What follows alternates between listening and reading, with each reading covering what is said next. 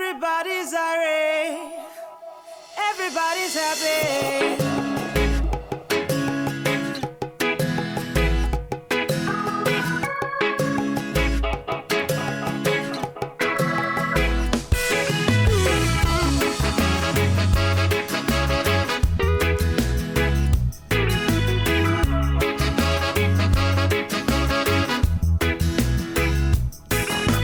Buenas, ¿cómo les va? Bienvenidos a Visita Guiada, el podcast de rock.com.ar en donde recorremos la historia detrás de las mejores canciones, discos y bandas. Mi nombre es Fabricio Pedrotti y hoy vamos a hablar de una de las bandas más importantes de la escena argentina y también latinoamericana, sobre todo del reggae. Fueron unos de los fundadores de este género en la Argentina luego de El Paso de Sumo, un grupo que a la fecha tiene vendidos varios millones de discos a lo largo del mundo, que cuenta con más de 3.000 presentaciones en vivo, un número realmente enorme y que los posiciona obviamente como uno de los grupos más exitosos de habla hispana. Este especial estará dividido en dos partes y haremos foco más que nada en lo que pasó luego de la partida del Baiano, en cómo se reconstruyó la banda, cómo volvieron ellos mismos a, encontrarse en el estudio, en la sala de ensayo, cómo fue la, nueva etapa pasando desde 7, que fue un disco que Juanchi cataloga en este especial como de transición, luego Pura Vida y después Sound Escuchémoslo hablando justamente sobre cómo se reorganizó la composición del grupo por entonces. Empezamos a, trabajar en los ensayos de una forma como hacíamos antes, empezar a ensayar, a tocar, a que la vibra surja y surjan las ideas, después darle forma y después de eso empezar a traer ideas de, de su casa cada uno, que era lo que hacíamos en los últimos discos, era al revés, traíamos este, en la nueva etapa de Perico es como que estábamos muy ansiosos cada uno de mostrar sus ideas que teníamos ahí y, por ahí antes quizá al ser una fórmula que era mm, eh, exitosa y, funcionaba, era todo pasaba por, por co-escribir con el Bahiano en, en la época, digamos, hasta el 2004. Y acá era como que cada uno necesitaba de alguna manera mostrar sus ideas. De hecho, los discos en 7 y en, Pura Vida hay temas de todos, o sea, algunos escritos obviamente entre, todos y algunos individuales. Y acá no, acá volvimos un poco a, la sala a, tocar, porque nos dimos cuenta que quizás estábamos descuidando esa, esa forma de componer o de arreglar quizás eh, comparándolo con los últimos discos, eh, eh, en los cuales veníamos trabajando un poquito más fríamente y, digamos, más pensado los arreglos, más de, digamos, de, no digo laboratorio, pero sí un poquitito más tranquilito, instrumento por instrumento. Acá empezamos a, generar algo nuevo que es de interacción en la sala, con una vibra super perica y con retomar eso que está buenísimo es como un ejercicio y al mismo tiempo un nuevo método, como para un nuevo viejo método para, digamos, para reconectar con muchas cosas que la habíamos dejado en pausa estos últimos tiempos y que cuando vamos a los shows y probamos sonido, generalmente zapamos y suceden estas cosas. Uno, no puede separar la, maduración como persona y la maduración como banda. Y al mismo tiempo pasamos por esa etapa de los primeros dos discos que fue como acomodarnos a la nueva formación. Tanto nosotros internamente como insertarnos también de vuelta en, el, mainstream de, la escena del rock local con este sonido propio. Un disco 7 que fue como más furioso, enojado, eh, en cuanto a estilos abiertos y una necesidad de expresar eh, nada, un decir acá estamos y no tengo por qué eh, necesariamente chapear que somos regueros, era como que estábamos quizá enojados o quizá con, sí, con bronca, con los puños cerrados. Y después Pura Vida, que tenía un poco más de retomar la frescura, ya había pasado esa primera bronca. Pero eran como dos, no digo dos extremos, pero dos puntas diferentes. Uno un poco más melancólico, barra con bronca, transición, y otro también, transición, pero con un poco más de color, más alegría, un poco más de, celebrar. Acá nos, nos encuentro como bastante balanceados también en lo musical, y más seguros, eh, mucho más relajados. No digo que los anteriores no lo hayan hecho, sino que por ahí eran situaciones eh, eh, muy frescas de, situaciones de cambio, de crisis. Tanto 7 y su contrafigura como fue Pura Vida, los dos reflejaban un poco ese acomodando. Hoy lo puedo decir a la distancia. En su momento fueron los discos más auténticos que hicimos porque reflejaban auténticamente lo que nos atravesaba. Hoy por hoy los, los, los estudio a la distancia y digo, qué bueno que estuvieron esos discos y ahora no por nada estamos retomando esa, esa vibra viva que la habíamos dejado un poquito de lado. Lógicamente también uno piensa en cómo es hoy, cómo se difunde la música hoy, ¿no? En este, este sentido estamos como desestructurando cosas que, eran eh, históricas de la industria y entrando un poquito en sintonía con lo que sucede hoy eh, y tratando de ubicarte desde tu lugar como banda clásica, pero con las autopistas y rutas que hoy te ofrece eh, el lugar donde mostrarte y cómo mostrarte. Cambió todo, qué sé yo. Tampoco me voy a quedar pensando en que aquellos tiempos eran de una forma. Que yo, obviamente, cuando uno vive unos momentos y te quedan marcados, siempre te van, van a estar ligados a que eran momentos mejores o momentos ideales. Pero hoy está pasando esto y tienes que adaptarte a lo que hoy sucede, no, no que quedarse llorando y añorando cosas que no vuelven. Eso es, es como. Sí, está bueno, un buen análisis y, echar una puteadita, porque las cosas no son como uno querría o, o, como eran, te gustaban, pero, pero tampoco quedarse ahí. Me parece que eso, enroscarse en esas cosas envenena y te paraliza.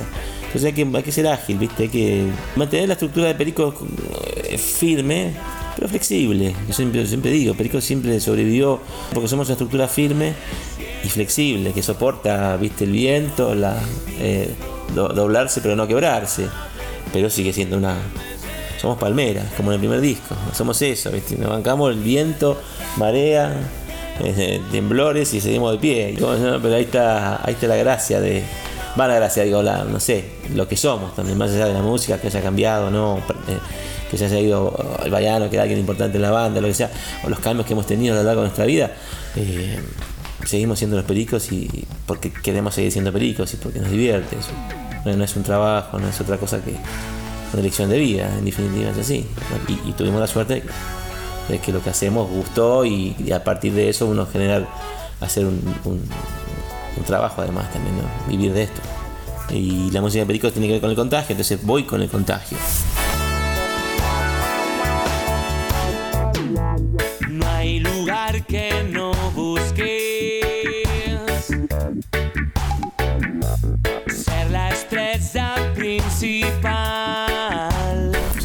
Sea, mejoré como, como cantante y mejoré como frontman porque lo, lo ejerzo mejor, más divertido, más espontáneo sobre todo. No me pongo ni en místico ni en tímido. Y ahora, me río también. Ya, y soy de reírme constantemente de los clichés del rock. Sobre todo los clichés de los cantantes.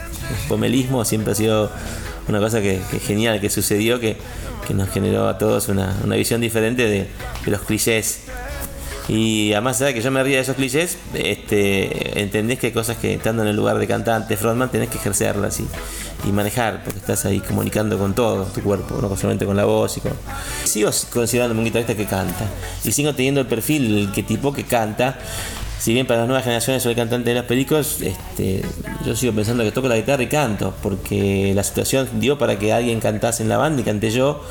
y le pongo ganas y entusiasmo y, conozco mis limitaciones como cantante y sin embargo lo hago con, ganas y entusiasmo. O sea, y entonces es como que en ese sentido cuando me bajo del escenario me sale más el guitarrista que el cantante, pero cuando estoy arriba del escenario me pongo la capa, salgo volando y soy el cantante. Y, pero al principio era, muy trabado todo y me, sentía como muy, este, muy enroscado también para adentro yo mismo y viste no disfrutaba tanto y finalmente terminé revirtiendo eso y, pasándola re bien. Me divierto mucho en los shows ahora. También era como mi guitarra de mi escudo y no me la bajaba nunca, ahora sí me la saco, camino el escenario, converso, chistes, esas cosas que me gusta hacer para romper también la figura. No, no, creo mucho en la figura, digamos, de mística de los cantantes. No, viste, algunos sí, porque es auténtica, a mí no me saldría nunca. Hacerlo sería forzado, qué sé yo. Entonces lo ejerzo lo mejor posible, siendo que también Los Pericos somos una, banda que hace básicamente música que tiene que ver con, lo físico, con el entretenimiento, con el ida y vuelta.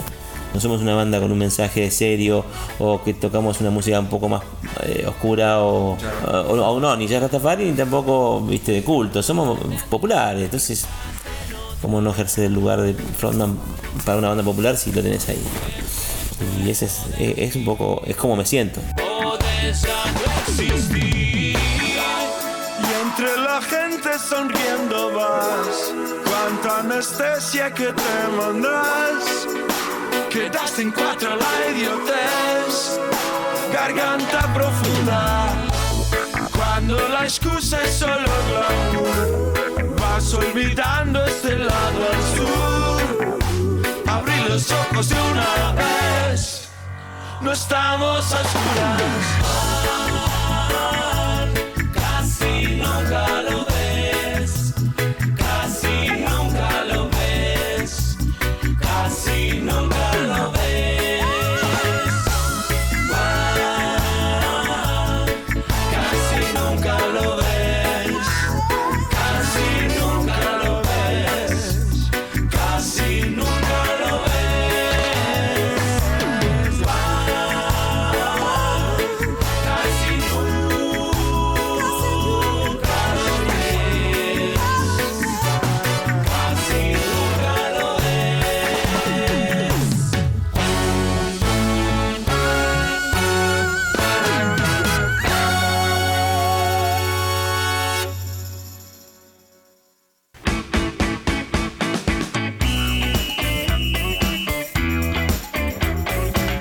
Así pasaba Juanchi hablando sobre esta experiencia que le significó tomar el control del escenario, con palabras muy interesantes, con una descripción bastante detallada de cómo fue que una maquinaria tan grande como, como lo significa ser una de las bandas más importantes de habla hispana se reorganiza después de la partida de un integrante fundamental. Y si hay un show que fue importante para este renacer de los Pericos, fue el que dieron en agosto de 2004 en el Teatro de Colegiales, fue conocido como Teatro Vorterix, en donde se presentaron por primera vez sin el baiano y donde Juanchi debió tomar las riendas, no solamente con la guitarra, sino también con la voz. ¿Quién mejor que él para contarnos cómo vivió desde adentro ese recital?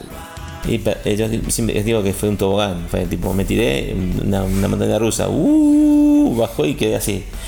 Canté los temas, cumplí, era la sensación de que, bueno, ok. O sea, en mucha emoción, pero cero disfrute pleno, digamos, de un show como antes. Había pasado de disfrutar como guitarrista, seguro de mí mismo, a estar en un terreno ultra expuesto y, y nuevo. O sea que no, no la pasé mal, pero no lo disfruté. Fue, fue más emo- emotivo, terminamos show, nos abrazamos, todo. yo. Pero fue eso, sí, fue un, un- una montaña rusa larga de dos horas. Y nada, y buenísimo que sucedió. Todos juntos, en parte emoción. Viejos fans, este, familiares, toda una cantidad de emociones atravesadas. Hay ciertos temas que tienen una, una impronta muy de él que se hace difícil escaparse. Temas que quizá no tocamos habitualmente acá, pero lo tocamos para en otros lados, en Venezuela, en Parati, Miro, esos temas. Y te sale una vallanada dentro que bueno, está, está impresa en, la, canción, es muy, muy de él. Y me salí, a eran 17 años de, de- de escucharlo él y era obvio que me iba a salir parecido a él. Al principio sí, después me acomodé. Pero, mm, pero con el tiempo me- me acomodé al mío, así, lo que pude. De hecho, llevado al día de hoy, cuando hay un show, comparándolo con ahora, sigo pensando que cuando son, cuando son más pequeños las audiencias y son exclusivamente fans, fans, me pongo más nervioso que cuando es un show, un mega show así. Si lo pensás un poco de este lado, eh, del lado de los músicos, es como que en los fans tenés como un examen también. Es como que el, fan te sigue, te conoce todo, entonces no necesitas sorprenderlos y no, no, no puedes este, dejar un, un segundo de, de nada. Hay shows populares donde por ahí las- la cuestión pasa por, por el, digamos, la foto grande, sin lupa. El show masivo es más pixelado, ponele. el otro es más. Te hacen, te hacen lupita, tiqui, tiqui, tiqui, tiqui. Y, eh, y esa es la sensación. Y de hecho yo me pongo más nervioso con shows pequeños que con shows grandes. Show grande es como agitar. Vos sabés que hay puntos que, que tocas y, a- y arranca y todo se contagia. Cambio acá no, más está, está como atomizado el público, si querés. Nada comparado a otras veces, me, reí, me, también hacía chistes, me movía. Por poco no tuiteo en vivo. Estaba con el iPad ahí porque tenía un par de letras que necesitaba. Entonces lo agarré así y dije, me quedé tranquilo que no voy a tuitear. Pero nada, que esas cosas que, que sí, que suceden. Y bueno, eso, más, más que nada es eso. Sigo sintiendo también que soy guitarrista que canta, de alguna manera. Pero bueno, ejer- ejerzo más el frontman que antes.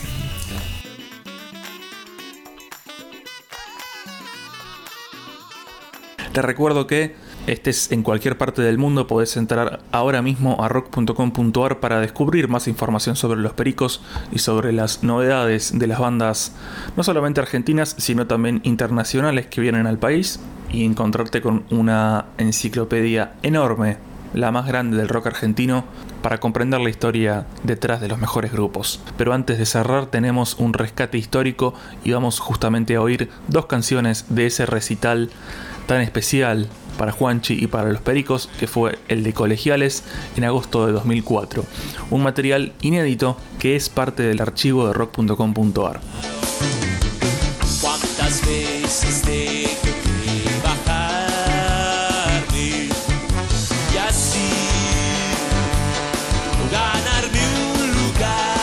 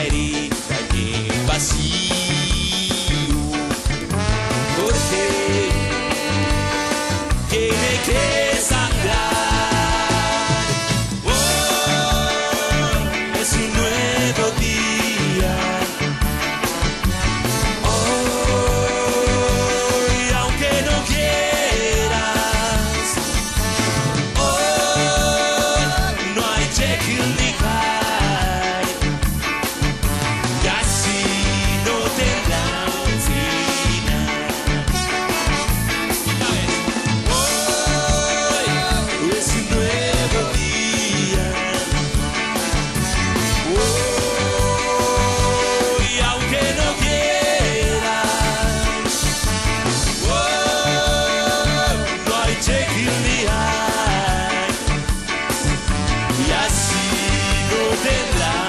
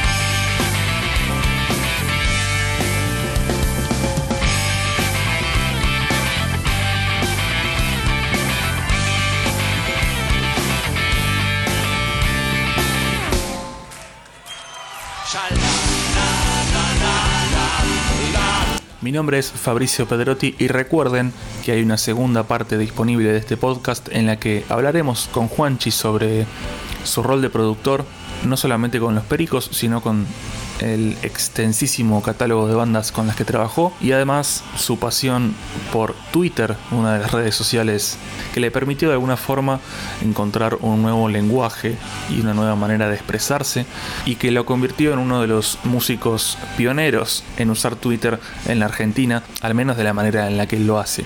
Así que estén muy atentos para escuchar la segunda parte también en rock.com.ar. Hasta la próxima.